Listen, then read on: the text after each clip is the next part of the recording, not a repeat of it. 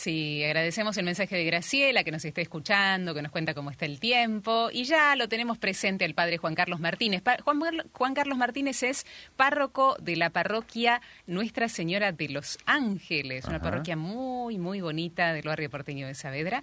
Y nos va a contar su experiencia de duelo, nos va a contar también cómo es estar dentro de la pastoral del duelo. Nos va a estar contando la experiencia de los grupos de mutua ayuda Resurrección allí. Querido padre Juan, por fin logramos el contacto. ¿Cómo estás? Bienvenido. Acá estamos Néstor y Verónica. Muy bien, usted, estaba escuchando los comentarios de cómo Jesús está a nuestro lado.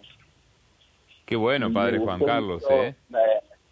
La, producción y el tema que están trabajando. Porque en verdad, como dijo... Un poco para calentar motores. Sí, y que la señora, eh, Dios está siempre a nuestro lado. Nos eligió para algo y por algo. Mm. Y en las circunstancias que nos toca vivir, estar siempre, no pendiente, sino tenerlo presente. A veces nos sentimos como los discípulos de Maús, defraudados a la vera del camino, pero Él siempre está con nosotros. Como dice San Ignacio de Loyola, ¿no? Hay dos grandes movimientos del alma la consolación y la desolación. Los discípulos de Maús estaban justamente en una profunda desolación, se sentían desesperanzados, desolados, con poca presencia de Dios. Pero era una experiencia subjetiva, en definitiva, ¿no, Padre Juan Carlos? Eh, lo que experimentaban estos discípulos, porque Jesús estaba ahícito nomás al lado. Claro, siempre, Él siempre está con nosotros, pero ese regalo también lo hace Él está en nosotros descubrir su presencia, en partir del pan o en la Eucaristía o en la vida cotidiana. En ese momento es donde siempre podemos encontrar a Dios. Bueno, ustedes me preguntaron algo específico, cómo acompañamos desde la pastoral del duelo, que no es un grupo de autoayuda, ¿eh? No, no, no, no. Es un grupo donde tratamos de confortar y acompañar desde nuestro dolor el dolor de los demás, procurando en cada caso y en personal que haya una sanación de las heridas del dolor y la lleva cada uno de un modo distinto, porque mi dolor es distinto al dolor de los demás. Te cuento por, les cuento, por ejemplo, que nosotros cuando íbamos a el 21 de septiembre de hace siete años atrás, iniciamos un viaje a Misiones, motivados por distintas razones, iba mi hermano menor y yo, él conducía, y tuvimos un accidente terrible que eh, nos dejaron a la vera del camino. Nadie se dio cuenta del accidente y nosotros estábamos allí. Atrapados. Con la consecuencia, sí, tratamos de salir del coche, mi hermano salió corriendo para ningún lado, eh, lo tuve que correr y después ir a buscar a mamá que se había, había fallecido en el coche. Y cuando descubrí que mamá estaba muerta, me arrodillé y recé el credo, porque creo en la vida eterna creo en el perdón de los pecados, creo que nos vamos a volver a reencontrar. Y la situación de duelo... Esa fue tu primera reacción, eh, padre, es muy interesante esto, ¿no? Esta fue tu primera reacción, es muy fuerte la imagen que nos estás relatando, esta imagen de un proceso de duelo que me imagino que tuviste que hacer posterior, ¿no? A, a este accidente repentino, donde en el accidente fallece en el acto tu mamá, y al verla muerta eh, te arrodillaste y rezaste el credo. Qué primer impulso del corazón tan maravilloso y lleno de fe. Pero ¿cómo fueron después los, los momentos siguientes, eh, padre, a, esa, a ese accidente repentino? ¿Cómo elaboraste vos la muerte de tu mamá? Es que en realidad todos me venían a dar su consuelo mm. y yo era que tenía que terminar consolando a los demás. Mm eh, uno se sorprende y sucede en muchas escenas cotidianas que el familiar eh, recibe el apoyo de sus seres queridos, a los vecinos, lo que fuere, y entonces canalizan su dolor en el dolor de las personas. Y no sé de dónde, porque eso también es un regalo de Dios. El que tenía que confortar a los demás, sí, el que tenía que confortar a los demás, era yo. Eh, fui quien presidió las exequias, fui quien tuve que hacer todas las cosas para trasladar de una provincia a la otra, eh, porque mi hermano estaba internado en, en terapia y logramos sacarlo de ahí. Eh, creo que me, se hizo responsable, yo me hice responsable para poder trasladarnos a esa misión que era nuestro destino. Y el destino o el regalo de Dios fue que el lugar donde depositamos el cuerpo de nuestra madre era un parque precioso, un lugar que a ella le hubiera encantado estar aquí en la tierra. Mm. Era la cima de una montaña donde se podía ver todos los bosques, donde los atardeceres son lindísimos y todas esas cosas que mamá disfrutaba acá en la tierra, bueno, lo tenía ahí en ese lugar. Y eso fue un gran consuelo también de parte de Dios, que no fue como dejada en un lugar donde estaban todos los demás.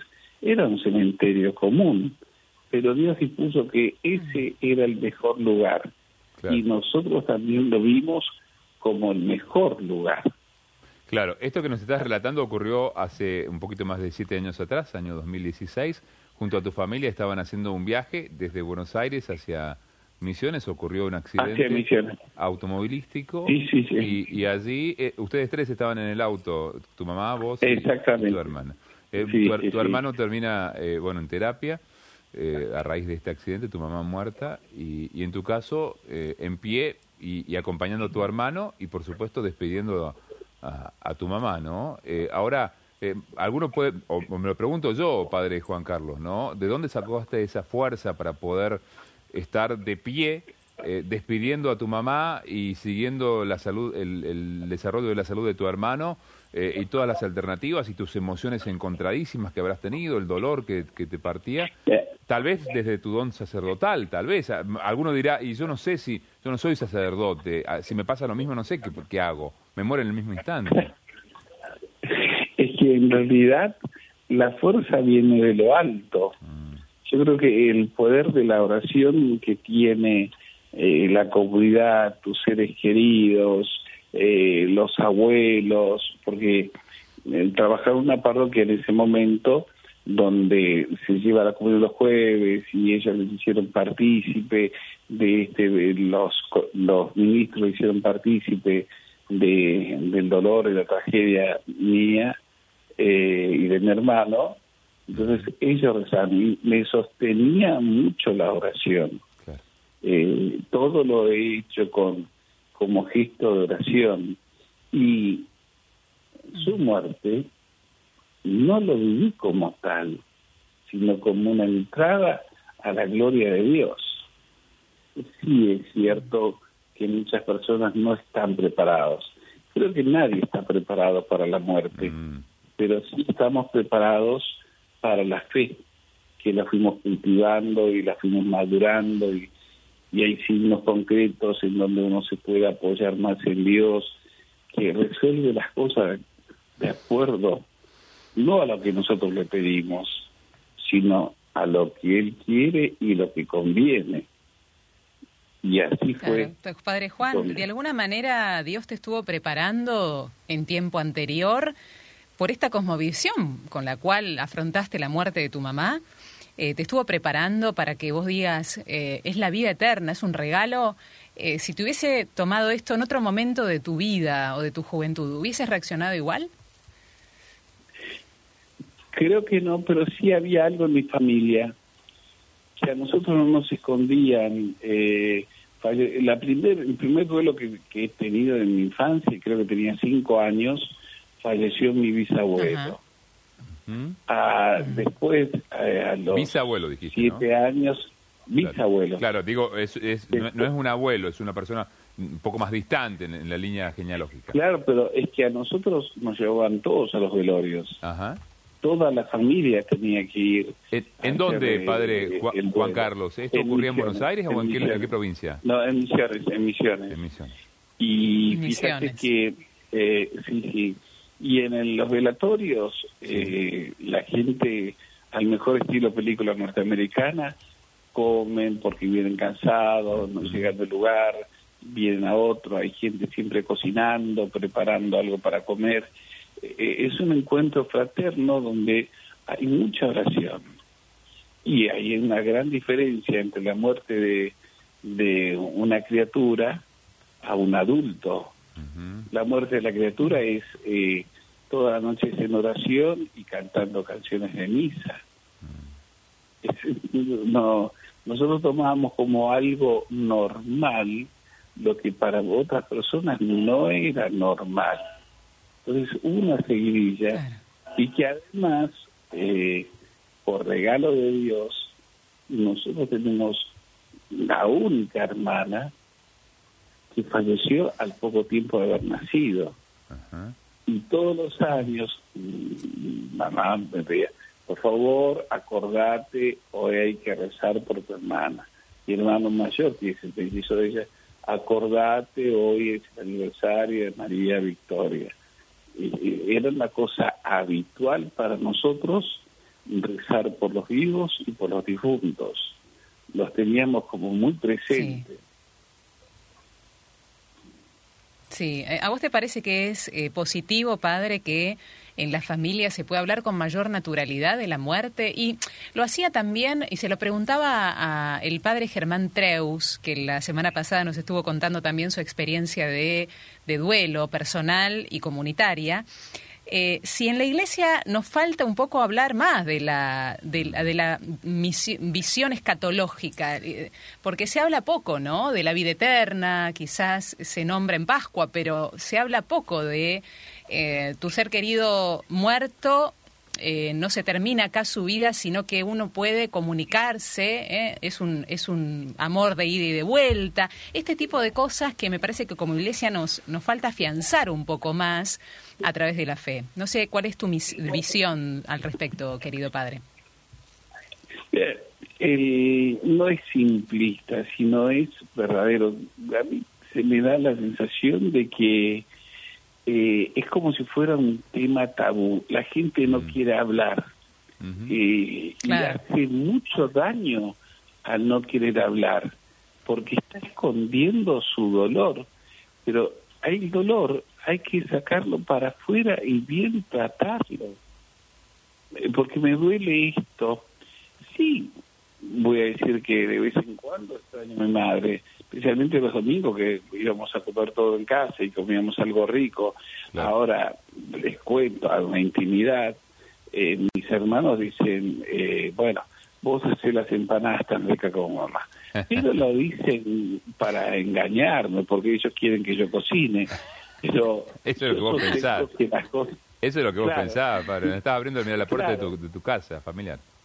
Eh, entonces, fíjate vos que nosotros hacemos de nuestra vida cotidiana, esto le hubiera gustado hacer a mamá de este modo, esto eh, lo hubiera comprado, eh, esto eh, lo tenía presente, porque nosotros aprendimos a ser misericordiosos de nuestros padres y cada vez que me miro a mí mismo, me doy cuenta que todavía no estoy a la altura de toda la generosidad que ellos han tenido para con el resto de las personas.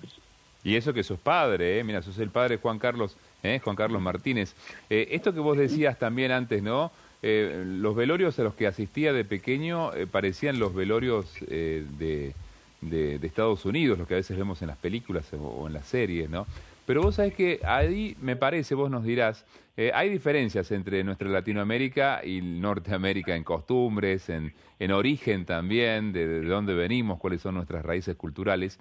Eh, porque aquí somos latinoamericanos y, en los latinos ocurre esto que vos decías recién, padre Juan Carlos, ¿no? De pronto nos juntamos la familia y somos familias alborotadas y, recordamos eh, y, de pronto la, empanada que vos hiciste hace recordar a la empanada de mamá. Estas cosas son las lindas, ¿no? Esto naturaliza un poquito más el tema también de la muerte, padre Juan Carlos. Exactamente, y, y fíjate, o para ver mejor, ¿no? Que nosotros eh, no es que nos ponemos a hablar con los difuntos, sino, eh, ay mami, ¿por qué no me ayudas en esto? Ay mami, rogamos eh, su intercesión en el cielo.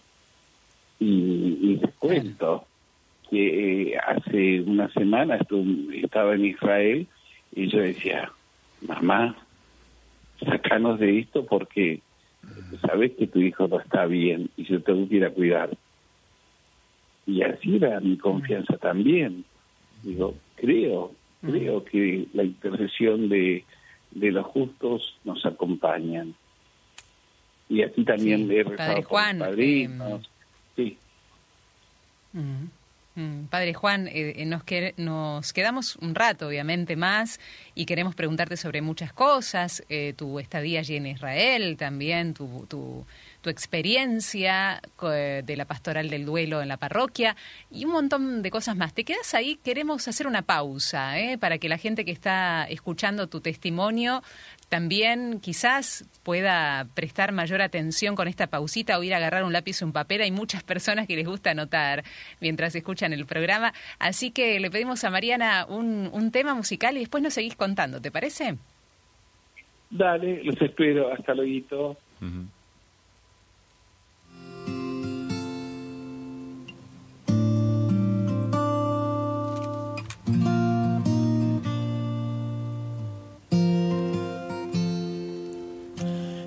Que se estremezca todo mi ser. En los momentos culmines pregunto, ¿por qué? Mi humanidad verá resiste, aunque tú más allá mis límites estás. Cuestiono tan solo porque mi debilidad requiere una respuesta más sabe que estás.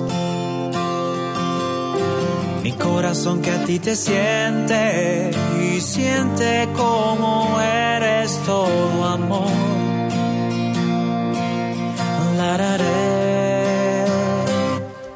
Tus caminos son una locura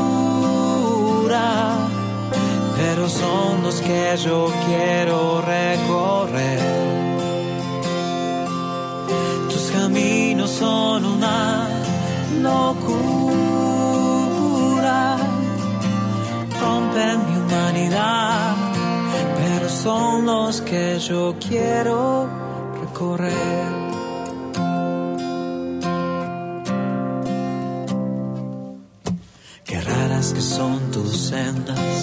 Para mí. Te muestras incomprensible, mi Señor. Pero lo más grande de todo es quien se muestre, seas tú a mí. Locura es poder sentir que estás en mí y a Dios poderle decir que lo quiero. Que incomprensible soy mi nada en ese todo que eres tu Señor. Lararé. Tus caminos son una locura son los que yo quiero recorrer. Caminos son una locura, rompen mi humanidad, pero son los que yo quiero recorrer. Tus caminos son una locura son los que yo quiero recorrer. Caminos son una locura, rompen mi humanidad, pero son los que yo quiero recorrer. Estamos escuchando a Pablo Martínez, Tus caminos son una locura, se llama este tema. Este tema eh, sale de la historia de Cecilia Pierrín de Huide, mm. una mujer que mm, ha vivido en la provincia de Buenos Aires, que queda embarazada, se entera que en ese embarazo padece de cáncer, los médicos dicen abortá porque no va a poder salvarse tu vida y ella elige por la vida, tiene a la bebé y después fallece, ¿no? Cecilia Pierrín de Huide. Y ella decía, tus caminos son una lecura, eh, rompen mi humanidad, pero son los únicos que quiero recorrer. ¿no? Eh, hacerse protagonista del sufrimiento, querido padre Juan Carlos, ¿no?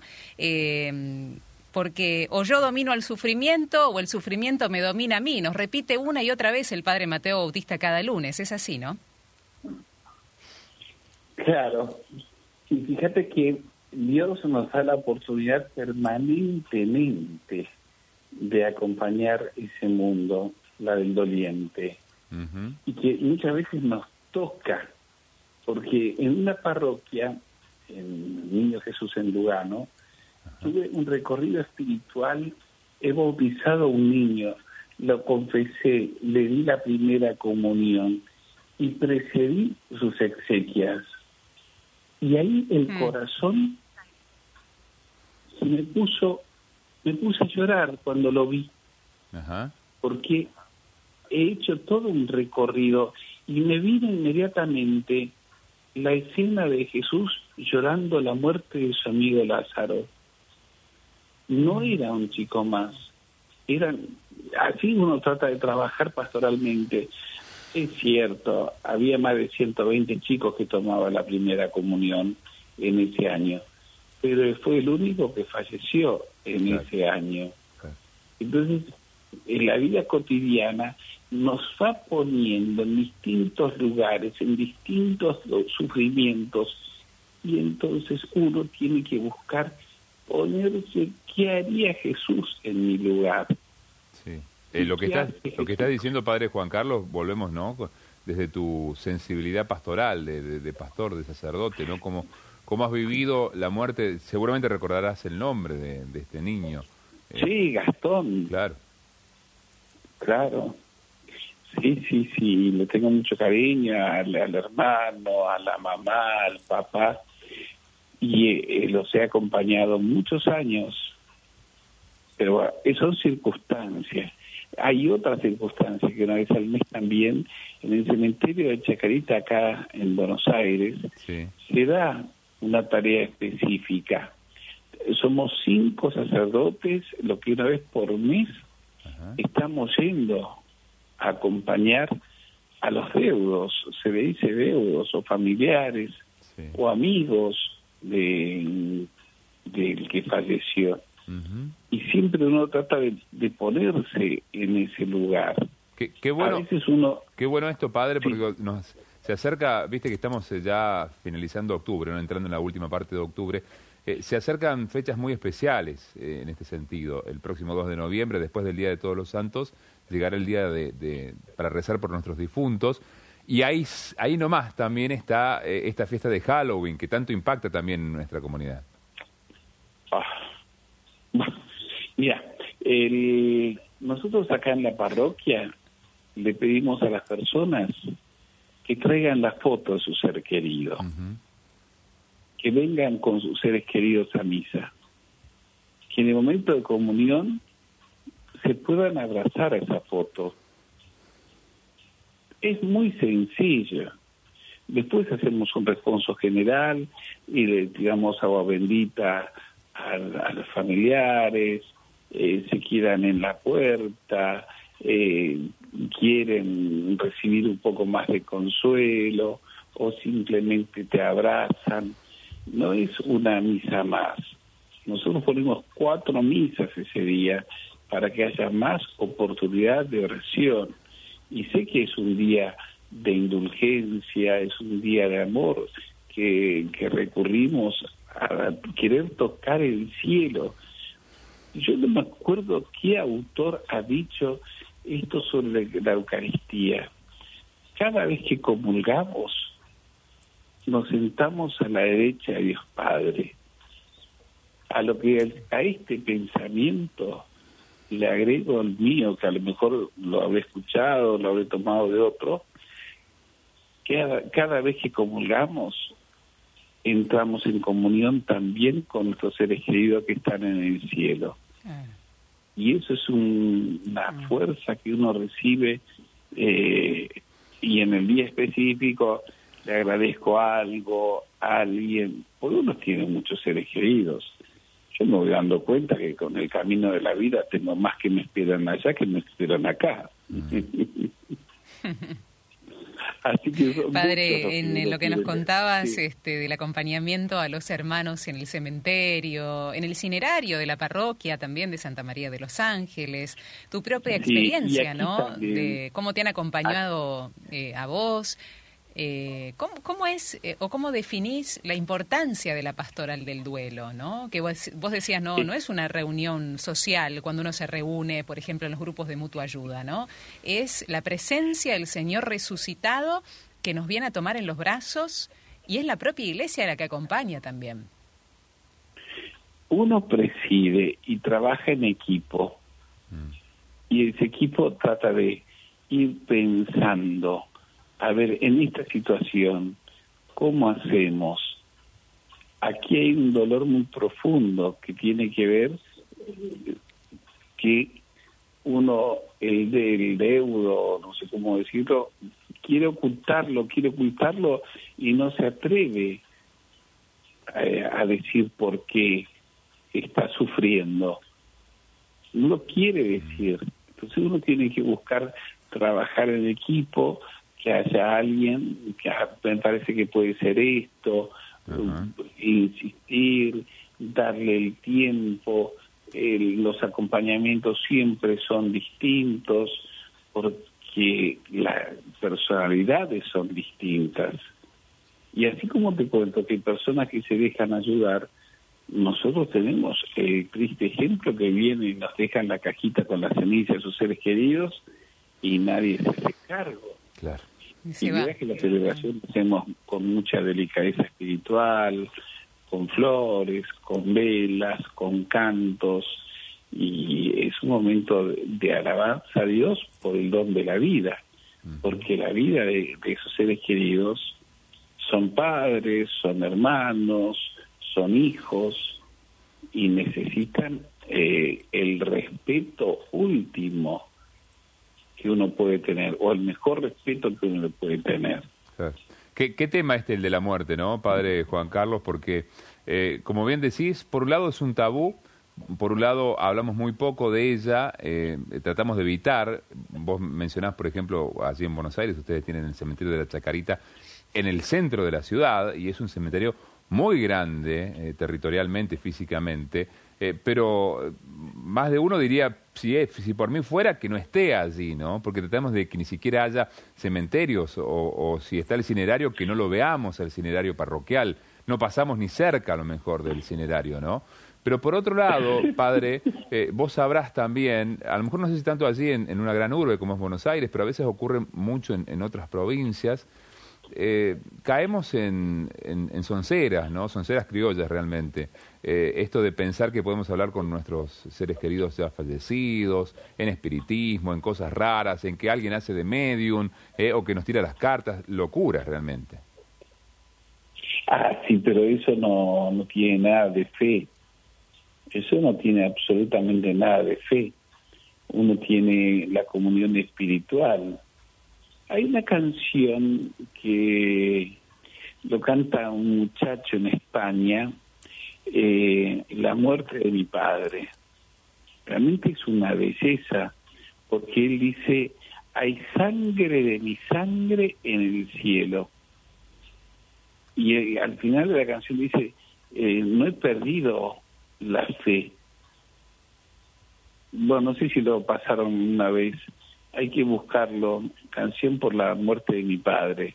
Realmente es un, arte el, muchacho que lo canta y todos se quedan, eh, esos shows musicales y abarca muy bien el tema de la fe y, y del duelo de una forma extraordinaria. Mm, y luego buscar Mariana, seguramente nuestra operadora, para poder pasarlo. Eh, um, padre, mm, ¿cuál es la importancia también de que haya pastoral del duelo en las parroquias?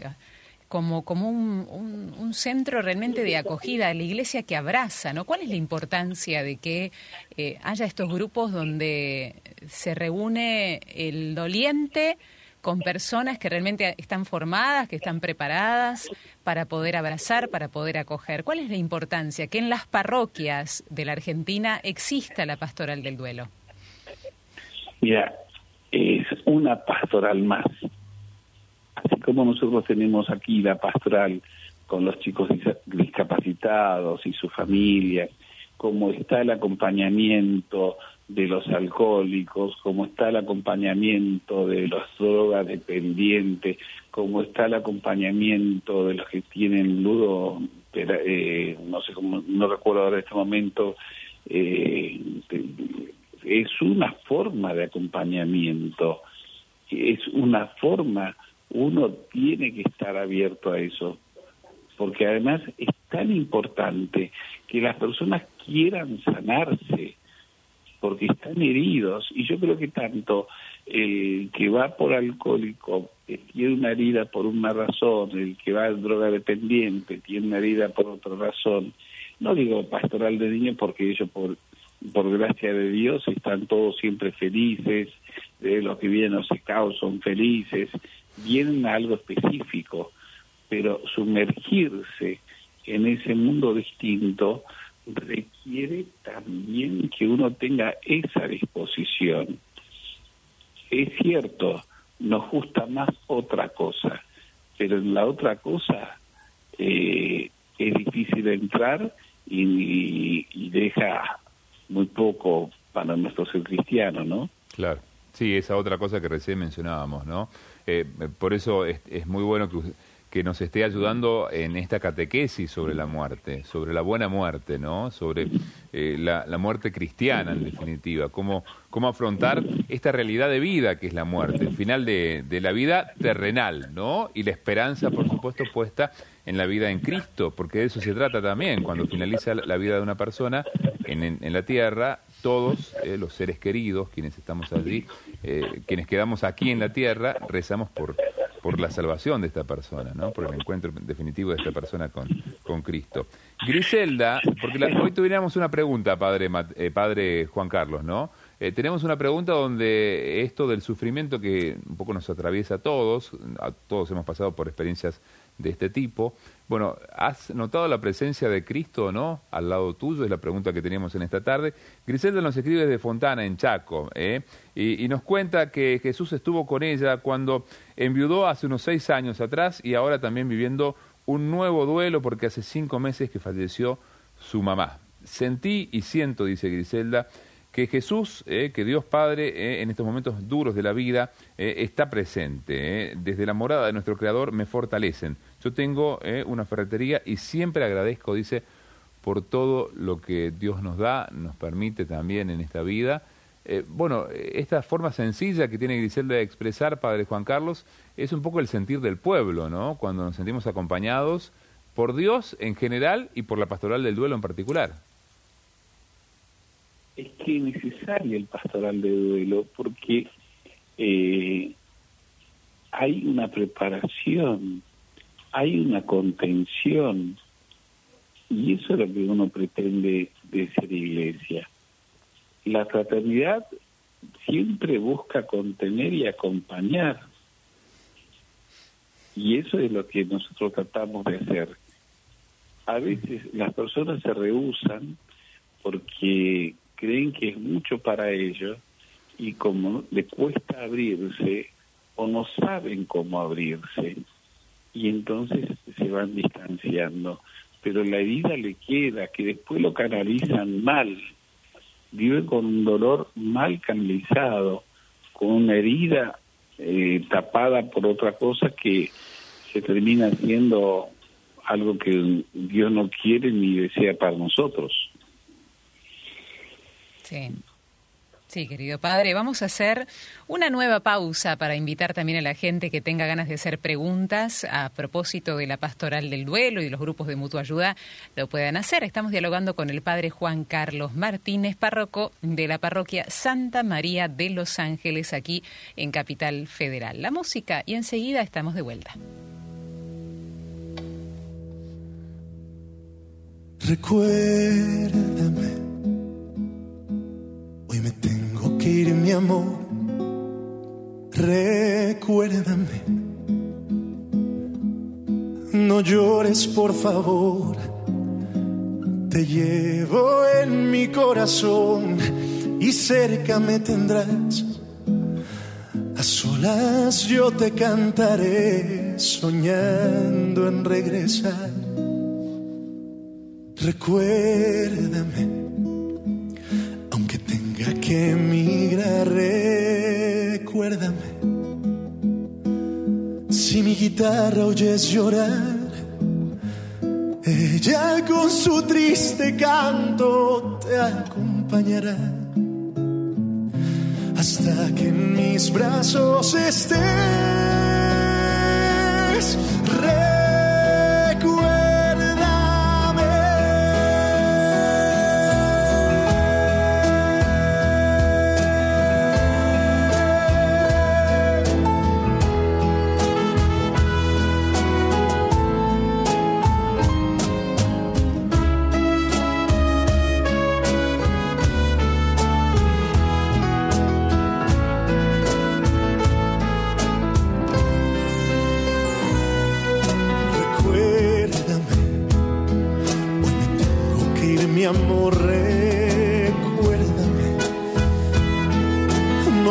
Por favor.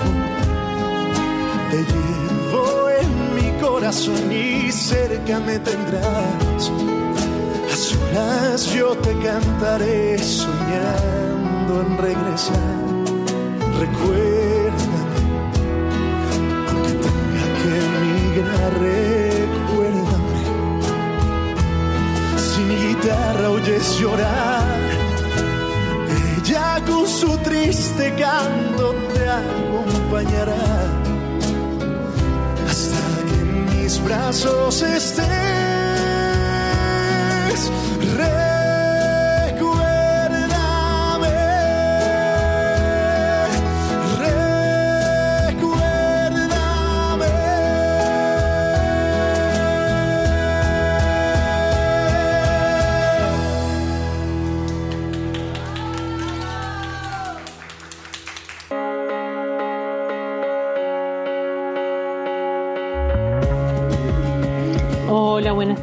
Soy Susana de San Francisco y yo siempre tuve miedo de que se me muriera un hijo desde mi adolescencia, siempre tuve ese miedo. Y a los 21 años pierdo a mi primer hijita. Y, pero todo el embarazo había sido muy extraño, sentía la sensación de que ese bebé no era para mí, que no era mío.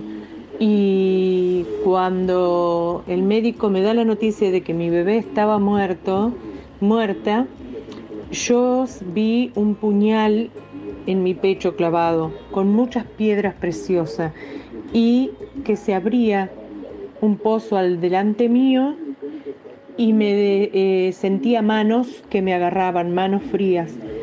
Y dije, Virgencita María Jesús, háganme upa porque yo esto sola no puedo. Automáticamente sentí que María me hizo upa y Jesús estaba por detrás. Tuve mis momentos de debilidad y, dolor y de preguntas, pero digo como lo dice el Padrecito, eh, sentí que la muerte no era la muerte, es un paso, es un paso a la vida, a la vida eterna, a la felicidad. Eh, y así fui creciendo en la fe y fui comprendiendo y, siento que la muerte es el paso a la vida, el paso al amanecer. Bueno, allí estaban los mensajes que van llegando, como también por aquí, Padre Juan Carlos, te contamos, ¿eh? Eh, María, Andrea también, María del Carmen, Imelda, van compartiendo también sus experiencias, como recién le hacía otra integrante de nuestra comunidad, de que Jesús está presente, Jesús está a nuestro lado en los momentos de mayor sufrimiento. Hablando de, mayor sufrimiento, Padre Juan Carlos, nos decías que hace poquito estabas en, en Medio Oriente, en Tierra Santa, y allí, eh, bueno, tenías la, la, oportunidad de experimentar también lo que es esta circunstancia de, del conflicto bélico, de la guerra que está ocurriendo en ese lugar.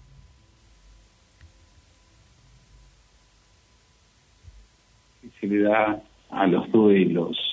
Eh, algunas personas entraban a las casas y pasaban por encima de los cadáveres, exhibían los cadáveres, eh, después cada familiar lo iba a retirar y, hacían las exequias como corresponde. Eh, ese mundo no es deseable, por favor hay que rezar mucho por la paz. Eh, es una súplica que necesitamos porque la violencia genera más y más violencia. Y ese fundamentalismo no, no nos hace bien. El fundamentalismo que también podemos caer nosotros los cristianos en, en querer vivir de una manera y nos atamos a, a cosas que no nos dan libertad, sino mayor esclavitud hasta en el mismo Dios. Nombrando al mismo Dios nos generamos nosotros principios de ausencia de libertad.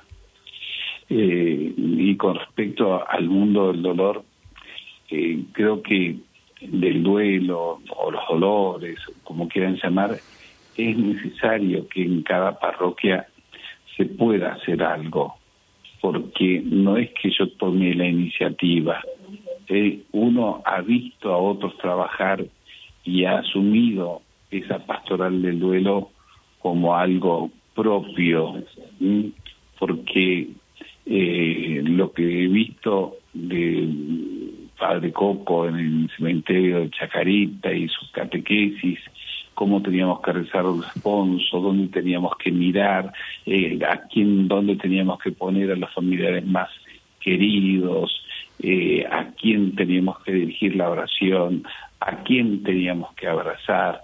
Todo eso son pequeños detalles que está en el seno de la iglesia y no hay que tener temor de brindar nuestro tiempo. Por ahí tal vez no lo puede hacer un sacerdote, pero sí debe haber en cada lugar, como existe en el interior de nuestro país, los rezadores. Ellos sí tienen una catequesis bien hecha, que lo traen de familia, no es algo que, que se pueda comprar o se estudie, eso va volcando Dios en nuestros corazones porque es una pequeña antorcha que enciende la vida eterna. Como bien dijo esta señora, Verónica creo que es el nombre de su bebé, que sabía que era para, para el cielo. Y así creemos que nuestros seres queridos van al cielo. Y yo le digo siempre, aguarden un cachito, yo todavía quiero estar acá. Porque eh, como era un hijo mimado, no va a ser que me quieran llevar pronto para arriba. Queremos leerte algunos mensajes, Padre Juan, que siguen llegando. Eh, Andrea del Rosario dice, si Jesús estuvo a mi lado, yo creo que me preparó toda la vida para lo que se venía en mi vida dice Andrea.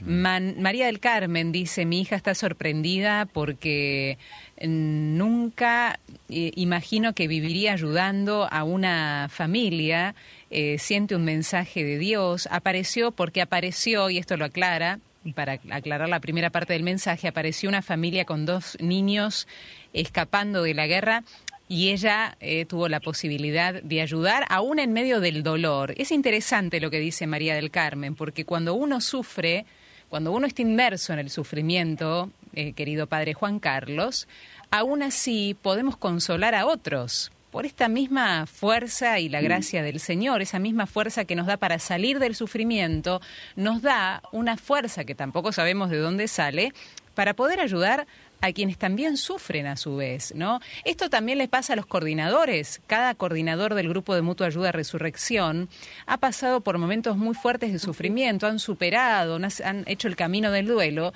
y a su vez ahora pueden ayudar a otros a salir de ese pozo que a veces se encuentra la persona al momento de un, gran dolor, ¿no? Y eso requiere siempre de una formación y oración en silencio, porque en esa oración en silencio uno va rezando por la herida del prójimo y sin darse cuenta el otro se da cuenta cómo tiene que tratarse, cómo tiene que tratarse. Y antiguamente las personas se vestían de duelo, eh, estoy hablando hasta la década del 60, 50, que las personas se, se, vestían de duelo para que uno lo respetara. Yo creo que hoy también a las personas que están en el mundo del dolor es necesario tratarlos eh, de un modo especial. Eh, no es necesario levantar la voz, no es necesario eh, tratar de andar detrás de ellos si no quieren que estén, eh, que sean ellos los que pidan, a ver, vení, sentate acá al lado mío, necesito que me abraces, eh, son ellos los que necesitan ese acompañamiento, que no es improvisado, sino Dios es el que, como dice San Pablo, nos regala la fuerza de poder confortar a aquellos que necesitan de, nuestra pequeña ayuda. Porque no es mucho lo que podemos hacer, pero sí algo podemos hacer por los otros y con los otros. después nos devuelve una alegría espiritual que, que se llama satisfacción, una gran satisfacción de haber hecho lo que Dios me estaba pidiendo. Algún detalle, digo, ir a llevar la comunión a un enfermo. Ah, es un regocijo, porque voy, voy rezando con Jesús y voy a visitar al mismo Jesús que también está enfermo. Por eso es la distinción que uno tiene que hacer. Una cosa es confortar a los familiares y el otro es precisamente rezar por la vida eterna de ese familiar que falleció. Ahí está creo que la pequeña diferencia porque el que se quedó es como si se fuera el tren y se lleva a tu ser querido y uno se queda en la misma estación mm. y algún día ese tren también va a pasar por ahí y uno se va a tener que subir. Sí. Eh, eh, esto que está reflejando es un poco, lo, ¿te acordás, padre, lo, que reflejaba la canción Penélope, ¿no? De Serrat, eh, que a veces nos quedamos anclados en esa estación esperando que ese tren vuelva eh, y, claro, ya justamente la muerte es algo irreversible en esta vida, ¿no? no, no. Jesús ha vencido a la muerte, eh, pero nos ofrece una vida nueva. cuando, alguien, cuando un ser querido ha fallecido, Padre Juan Carlos, eh, quizás lo primero que tenemos que aceptar es, su ausencia. Y se nota, se nota mucho porque eh, quedan todos sus recuerdos en nuestros hogares, quedan todas las cosas que a ellos les gustaba, pero queda sobre todo en el gusto. Nuestra memoria eh, está cargado de buenos gustos y de los afectos, de los abrazos, de las correcciones, todo eso eh, hace memoria activa de un ser querido porque esa es la forma de no matar a nuestros muertos, sino darle vida en nuestra vida. Mm. Hay más mensajes. José María, desde Ramallo, Villa Ramallo, en Buenos Aires, dice, estoy escuchando el programa. Después de mucho tiempo, pienso, Jesús está siempre. En, el 4 de octubre estuvo en mis 60 años, por ejemplo, en mis amigos, en mis primos, en mis compañeros de colegio. Cuando mi papá falleció y se fue junto al Señor, todos ellos estuvieron. Jesús también estuvo. Ahora estoy mateando, viendo cómo llueve a través de la ventana. Mm, nos dice José María que se contacta desde allí. Eh, buen día, padre. Soy Marcela. Me pasó algo muy parecido a lo que le pasó a usted. Hace siete meses falleció mi mamá mi hermana y mi cuñada. Me siento identificada con lo que usted le pasó, quizás también en un accidente automovilístico, ¿no? Pero bueno, eh, estos duelos eh, comunitarios, ¿no? O estos duelos múltiples también, ¿cómo se afrontan, querido padre? Uno se pregunta, no es el duelo por una sola persona, sino por varias, eh, quizás en la misma circunstancia, en la misma familia. ¿Cuál es el consejo aquí? Mira, no puedo dar consejos, sino vivir eh, ese momento y dejar que esa herida eh, salga para afuera. Tengo un detalle para darte, es, asombroso. Eh, sucedió como hace 15 años atrás. Me llaman por el fallecimiento de un señor y a los cinco minutos falleció el hermano.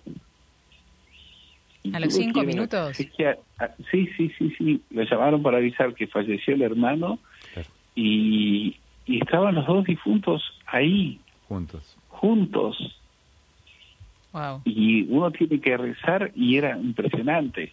Impresionante también fue lo de Cromañón, donde eh, cuando, la muerte, la muerte se, da en, grupo, ¿no? O esto de la guerra, vos decías, Medio Oriente, lo que ocurre en, Israel, en Palestina, cuando la muerte se da en, casi en racimos. Sí, sí, sí, pero acá nosotros tuvimos una experiencia muy triste que fue Cromañón y, y ahí tuvimos que acompañar a muchas familias eh, rezando hasta 11 responsos en un mismo día realmente una cosa muy, muy fuerte, en donde Dios eh, nos daba fuerza para seguir rezando y sabiendo que estábamos en una zona donde muchos jóvenes fallecieron, eh, el obispo Mario Poli eh, se hizo cargo también de esa situación y él vino y nos acompañaba a rezar los responsos. Jorge Lozano, bueno, muchos obispos y sacerdotes trabajaron en esa experiencia de dolor, que fue como lo que está pasando ahora, eh, que es provocado, el otro fue negligencia, esto es provocado. ya sabemos la consecuencia, ¿no? Mayor muerte. Queremos agradecerte, Padre Juan Carlos. ¿eh? Han entregado muchos mensajes también, eh, todos eh, bueno, a tono de, del tema que nos has traído hoy. Eh, recordar la página web que es pastoralduelo.org, pastoral, www.pastoralduelo.org para todos aquellos que quieran acercarse y conocer más de esta pastoral que ya tiene 30 años en Argentina y en otros países de Iberoamérica. Y agradecerte también por tu experiencia personal, familiar, comunitaria, eh, como párroco, como sacerdote, de integrar esta pastoral en la República Argentina. Gracias, Padre Juan Carlos. Les mando una bendición y que Santa María me los cuide hasta que nos volvamos a encontrar acá en la tierra o en el cielo. Pero mejor nos encontramos en la tierra. Amén, amén, que así sea. Gracias. Un abrazo, gracias. Un abrazo. Gracias, chao. Chao, chao.